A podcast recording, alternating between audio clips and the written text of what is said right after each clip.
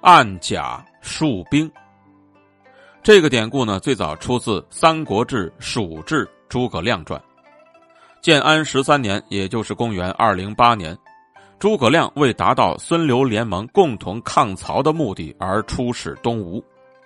他在见到孙权之后呢，就用话来激孙权，说道：“如果您能以东吴之众和曹操抗衡对垒的话，那还不如早点和曹操断绝关系。如果抵挡不住曹操的势力，那还不如按兵不动，收藏锋芒，向曹操去称臣呢。”这个呢是史实当中所记载的诸葛亮击孙权的那么一番话。而在罗贯中先生所写的《三国演义》的第四十三回诸葛亮舌战群儒当中呢，也引用了上述之言。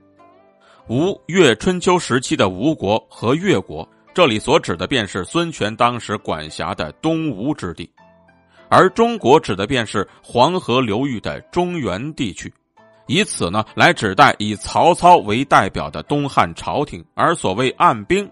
而所谓暗兵，指的便是统筹军队；束甲呢，指的就是把铠甲全都捆扎起来；北面指的便是称臣的意思，因为古代君主都是面南而坐，臣子向北朝拜，借此呢，指代的便是向北面的曹操称臣。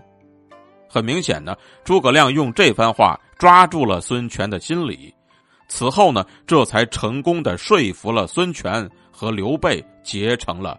同盟。